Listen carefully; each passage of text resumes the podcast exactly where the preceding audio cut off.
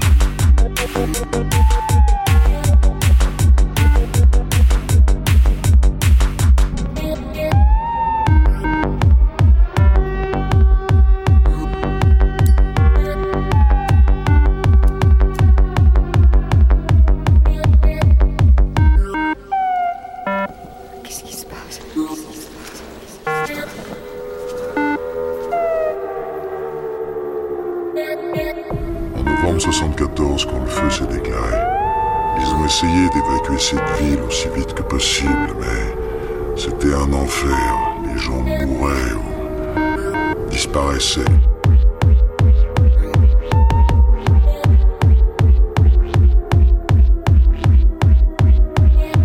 Ils ont même pas retrouvé la moitié des corps.